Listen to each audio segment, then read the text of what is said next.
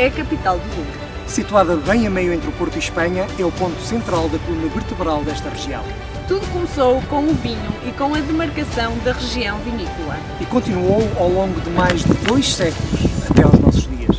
O grande entreposto de transporte do vinho foi substituído pelo turismo. E a pequena Vila Régula tornou-se cidade.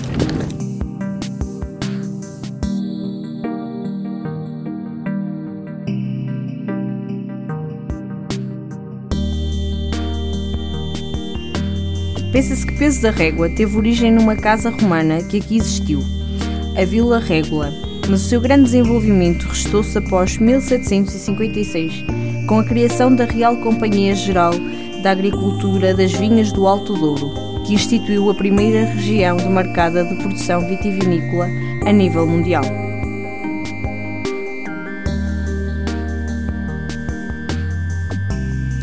Constroem-se, então, em peso da régua, os armazéns da companhia e elaboram-se as primeiras feiras dos vinhos, que duravam oito dias e estiveram na criação de vários estabelecimentos comerciais, hospedarias, casas de jogo e tantas outras mais-valias que desenvolveram a localidade.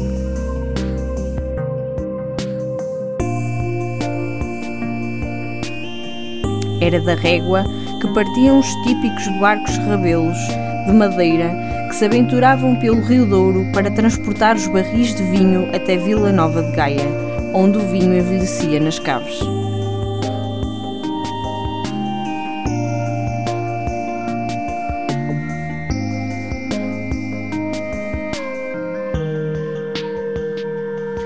O nome de Peso da Régua resulta da concatenação dos nomes das duas localidades que deram origem à moderna cidade.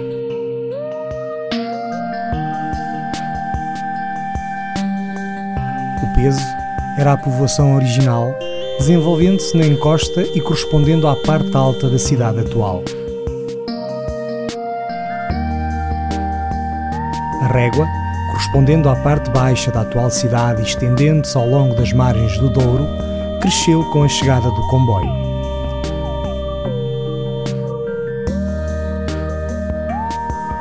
A existência desta importante estação ferroviária e do interposto comercial do vinho do Porto deu notoriedade ao nome da régua.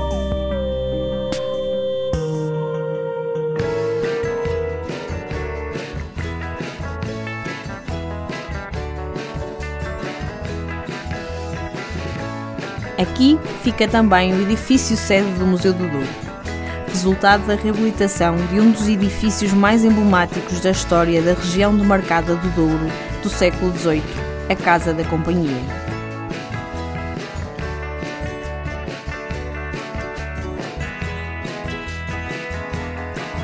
Este espaço foi inaugurado a 20 de dezembro de 2008.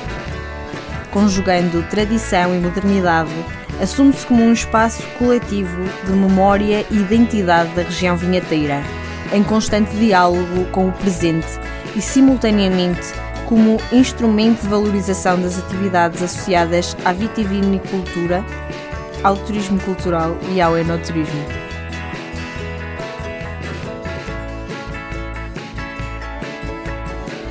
O Museu do Douro, como museu de território, tem por missão a representação do património natural e cultural da região do Mercado do Douro, consagrada com o Estatuto de Património Mundial da Unesco como paisagem cultural, evolutiva e viva.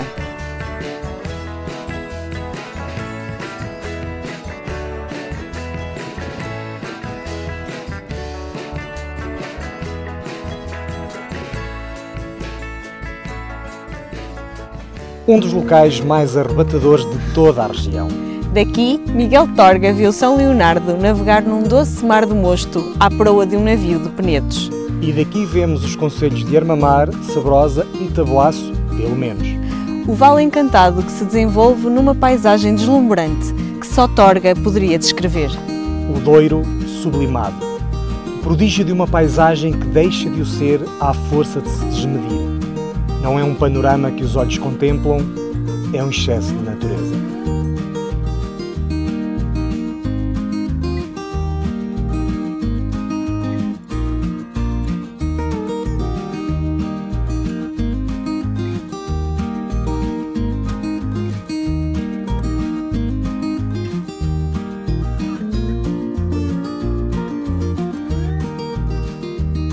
Um dos miradouros mais bonitos de toda a região do Oriense. Sobre uma pedra está registado um excerto da obra daquele que é considerado um dos maiores escritores portugueses do século XX, na qual o Douro é uma presença constante.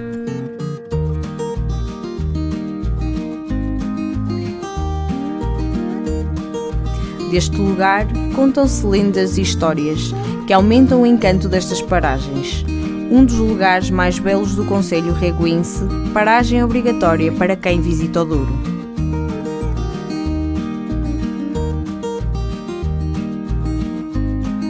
O Monte de São Leonardo está localizado a este do povoado de Galafura e a 566 metros de altitude.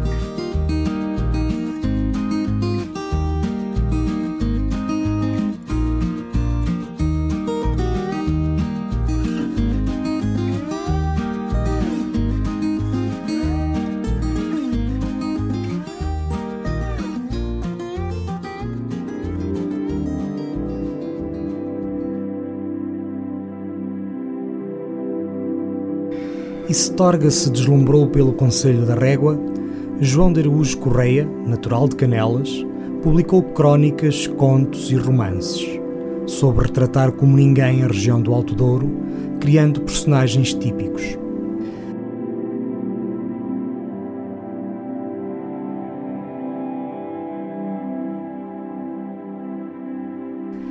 Considerado um dos mais exímios contistas contemporâneos, e por isso presença imprescindível nas antologias do conto contemporâneo, a ficção de Araújo Correia nutre-se de um realismo sem intuito pedagógico imediato ou intenção crítica, retratando uma, numa viva economia narrativa uma galeria de personagens rústicas que surgem diante do leitor toscas, maníacas, egoístas, animadas pela manha, pela vaidade, pelo orgulho, pela ignorância.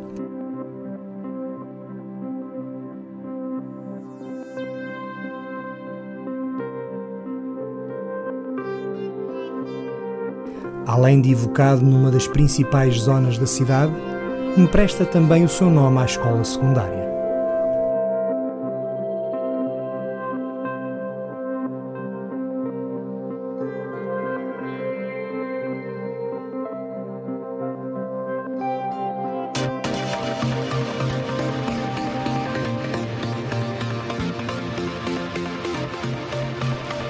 Esta é uma cidade que deu ao mundo grandes figuras e não esquece os feitos de grandes homens. A 30 de abril de 1927 foi inaugurado o padrão comemorativo da viagem de Gago Coutinho e Sacadura Cabral.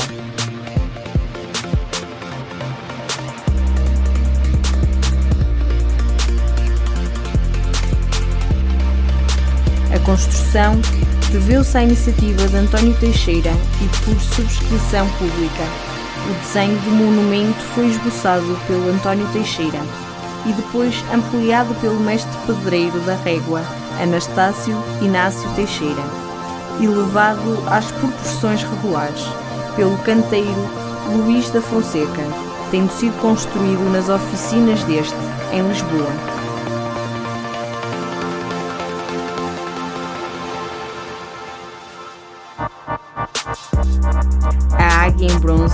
Foi modelada pelo escultor portuense Henrique Moreira e fundida nas oficinas Teixeira Lopes de Vila Nova de Gaia.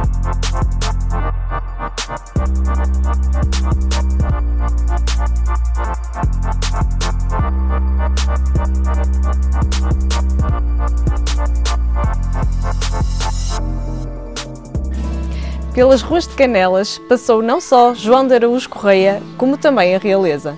Esta localidade é considerada o berço do teatro português por influência de D. Sancho I. O sucessor de Afonso Henriques, além de ter encomendado um arremedilho a Bonamis e acompanhado, doou a freguesia à sede Lamego. Os vestígios de uma época medieval estão ainda presentes nos limites da freguesia. E podem ser recordados todos os anos em julho.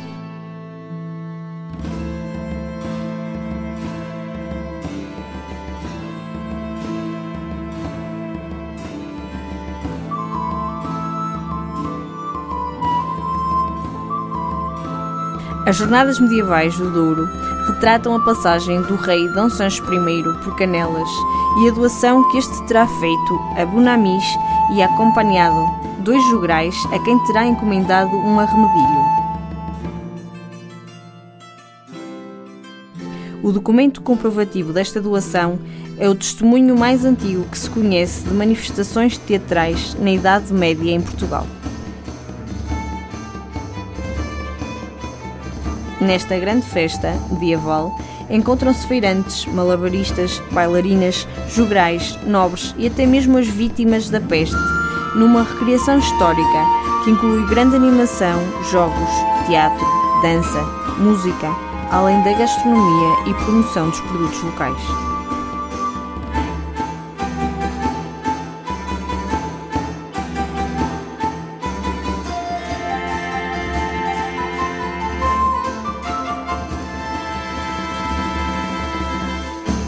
Canelas, vila e sede de conselho até 1853, só em 1976 adquiriu o estatuto de freguesia. Mas as tradições e referências a esta localidade remontam aos períodos antes da fundação de Portugal.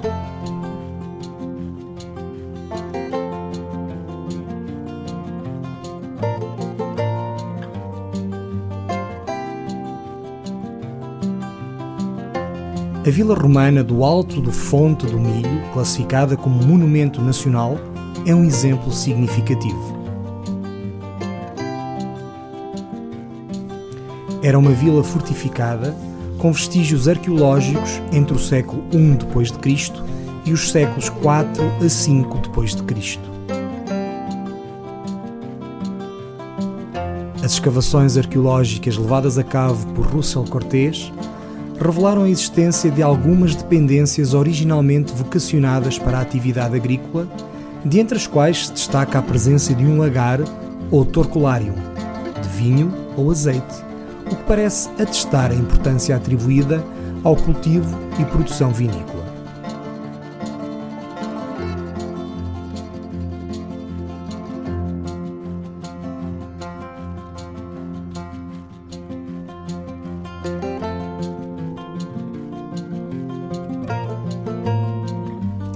Regressando à cidade, há ainda dois pontos que merecem total atenção.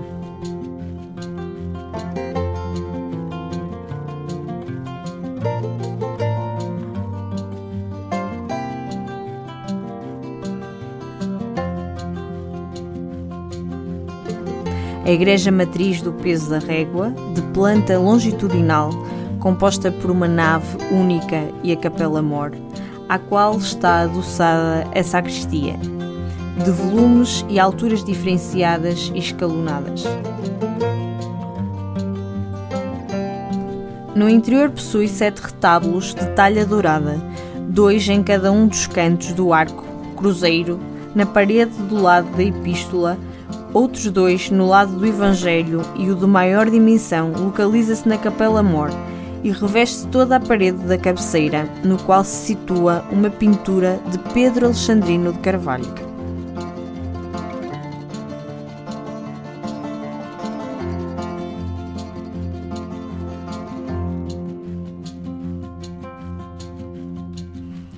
E claro, o ícone de toda uma região, a Casa do Douro.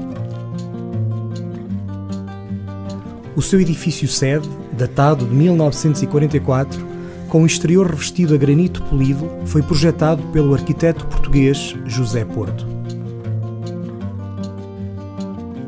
No seu interior, merecem destaque o vitral da autoria do pintor Lino António e o Salão Nobre, com três candelabros centrais em cristal, em forma de cacho, com mais de uma tonelada de peso, bem como o marco pombalino identificado com o número 1.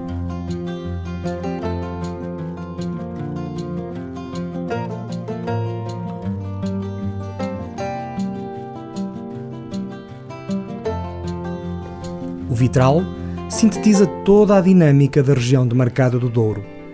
No painel do centro, podemos ver três grandes figuras. A figura do centro representa a Casa do Douro e mostra um pergaminho onde se lê a data da fundação da instituição. A figura da esquerda representa a agricultura, tendo aos seus pés ganchos. A figura da direita simboliza o comércio e tem na mão um caduceu. As figuras de mãos dadas simbolizam o pacto de honra e cavalheiros entre a produção e comércio do vinho do Douro. Na parte superior está a capela devota a Santa Marta, padroeira do Douro.